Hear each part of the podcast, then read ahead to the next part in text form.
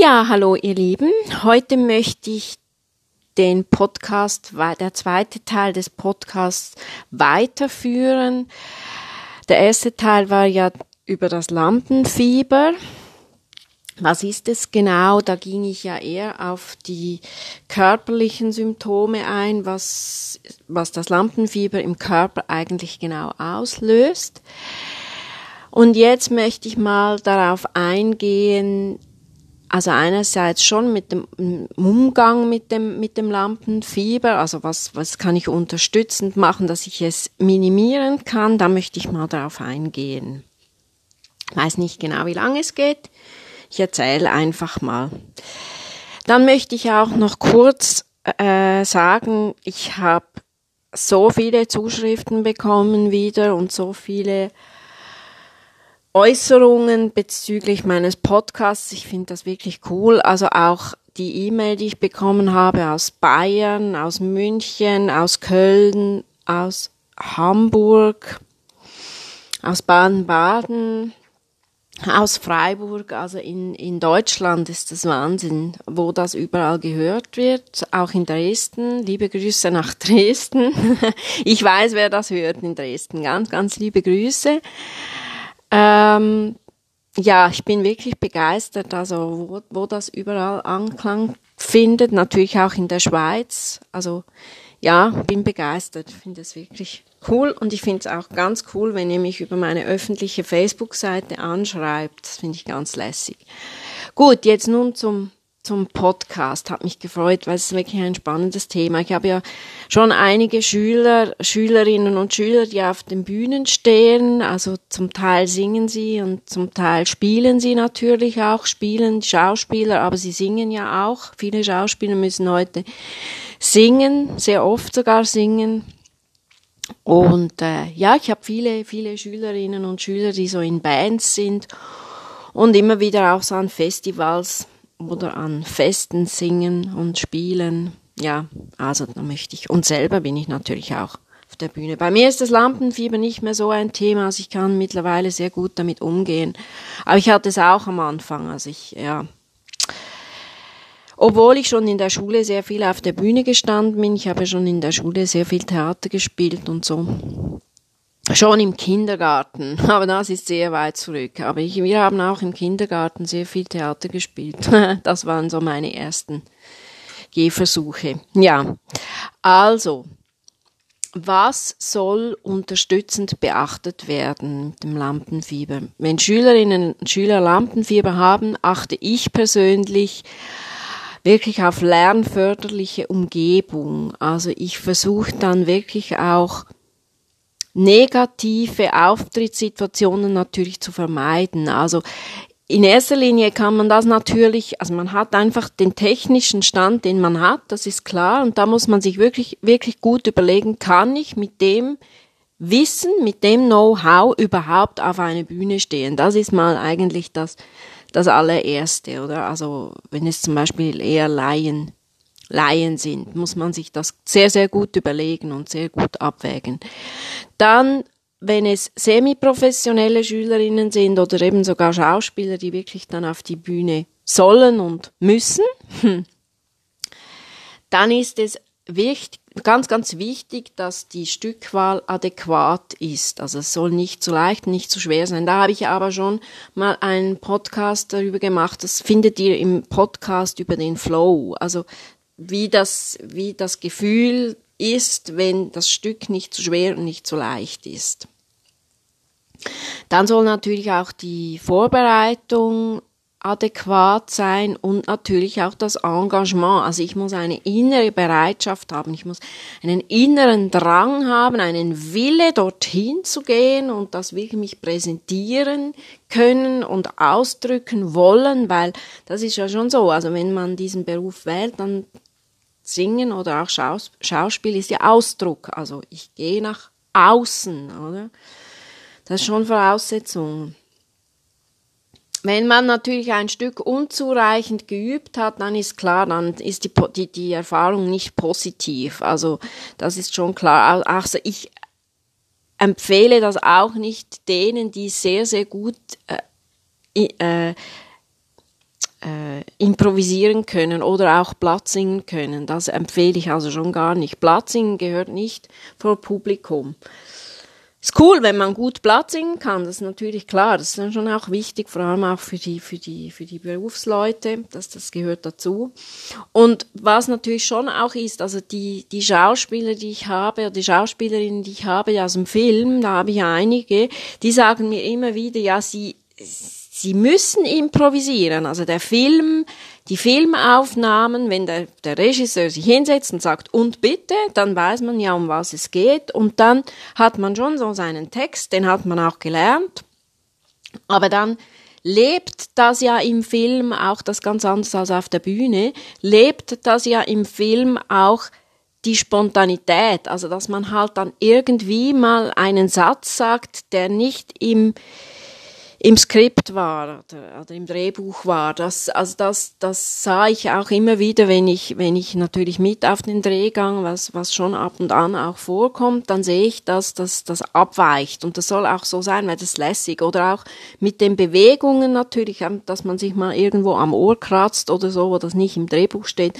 Das ist ja dann auch wichtig, weil das macht dann auch frei. Und da muss man natürlich den Text sehr gut können und wissen, um was es geht und dann natürlich auch eben, dann kann man natürlich improvisieren. Das ist aber im Theater nicht so. Also das Theater, das geht schon streng nach, nach, nach, dem, nach, nach dem Buch. Und im klassischen Gesang ist das natürlich auch so. Also dort singe ich wirklich die Noten, die da stehen. Das ist keine Improvisation. Aber ich wollte einfach kurz mal darauf eingehen beim Film, weil das schon noch speziell, wie die da so sehr sehr schnell reagieren müssen und dann auch spontan und so. Das ist schon, schon cool. Da muss man, bedingt natürlich auch eine kognitive Wachheit. Dann sage ich auch immer, bei Ängsten ist es ganz, ganz wichtig, dass man sich auf positive Erlebnisse fokussiert. Also,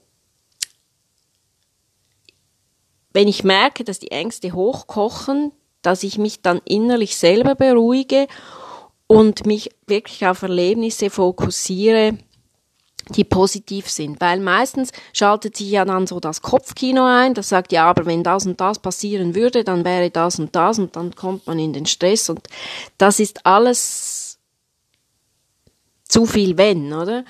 Und ähm, das ist dann ganz wichtig, dass ich mich auf positive Erlebnisse fokussiere. Natürlich ist ganz wichtig, dass man sich realistisch und gut selbst einschätzt, das ist sehr wichtig, aber immer wieder sich auf positive Feedbacks konzentrieren, die natürlich gute Leute vom Fach auch abgegeben haben. Es ist ganz, ganz wichtig natürlich auch als, als Dozent oder als Lehrerin oder als Lehrer oder Dozentin, dass ich mich angemessen auf den Schüler einlasse, auf die Schülerin einlasse und auch einwirke.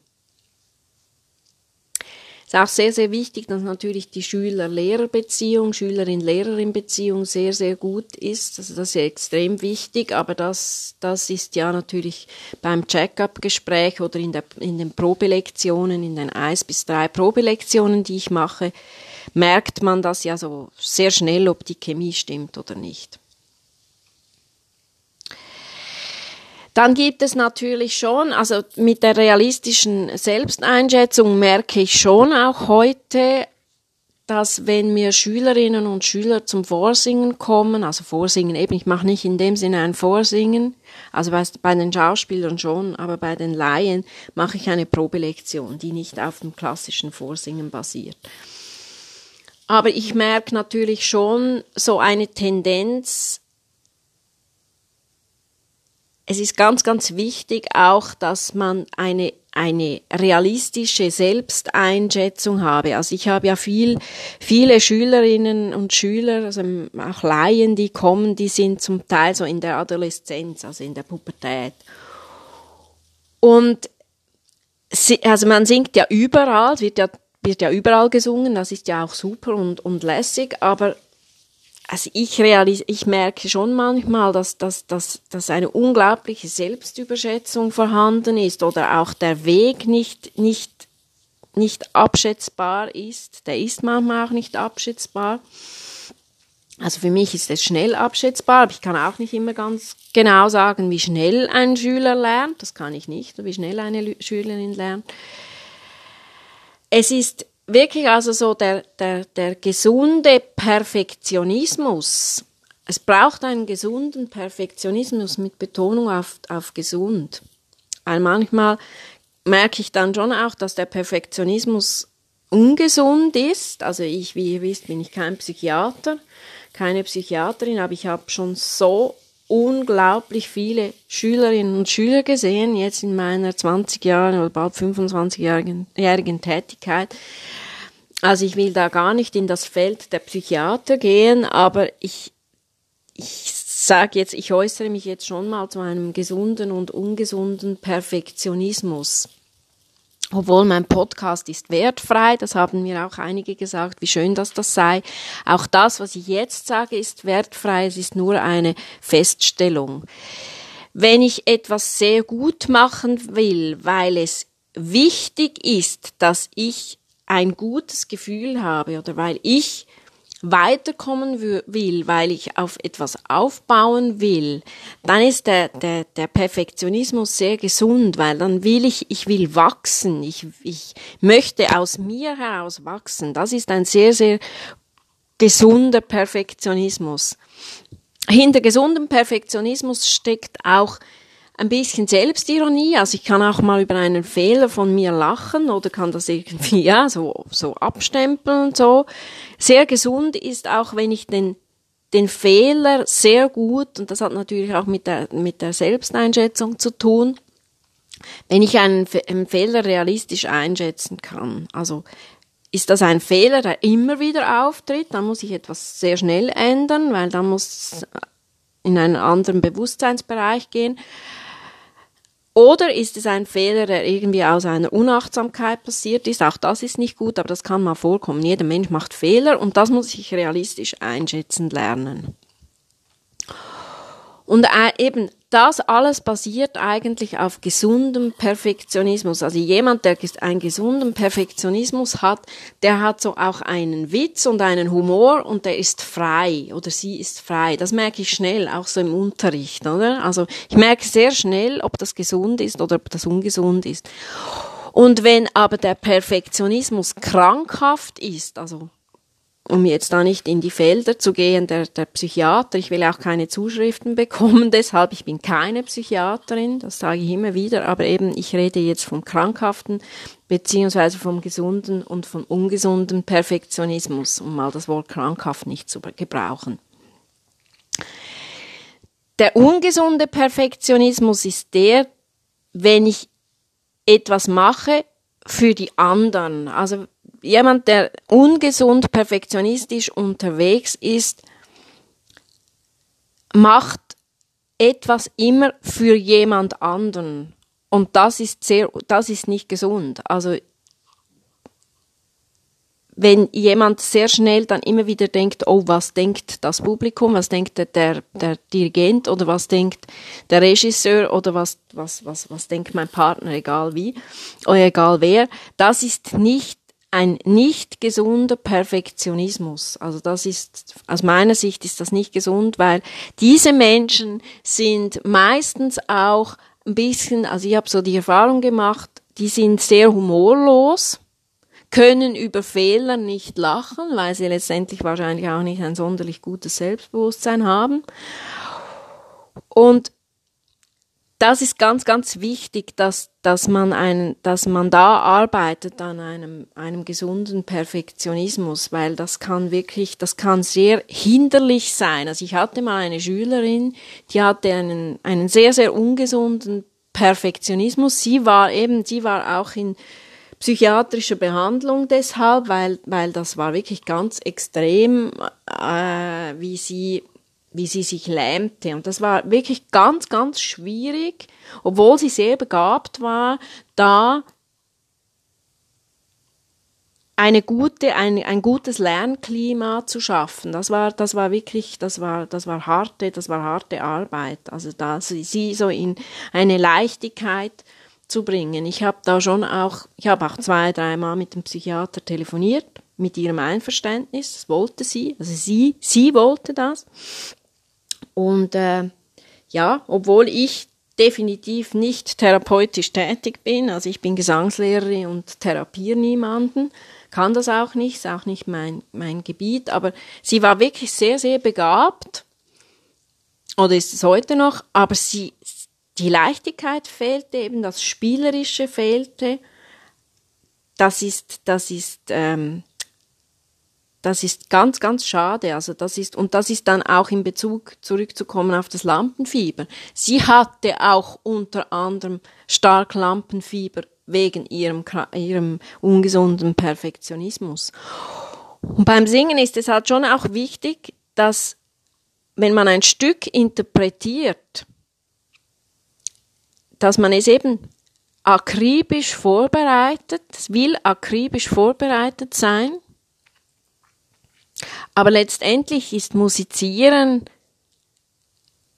ein kommunikatives Erlebnis. Und es ist Spiel. Es ist letzt, letztendlich Spiel. Und wenn ich dieses Spiel mit einem ungesunden Perfektionismus kaputt mache, ist das schade. Musizieren ist ein kommunikatives Erlebnis. Mit dem Satz möchte ich diesen diese zwei Podcasts über Lampenfieber mal beenden. Vielleicht mache ich wieder mal was über Lampenfieber, aber so lasse ich es jetzt stehen und werde so in Zukunft auch mehr jetzt noch auf die Stimme eingehen, auf die Funktion und auch auf die Stimmpflege, weil das erscheint mir auch so eine gute Ergänzung zum Gesangsunterricht, was dieser Podcast ja sein soll. Ja, in dem Sinne wünsche ich euch einen wunderbaren, leichten, spielerischen, bewussten Tag. Habt es schön.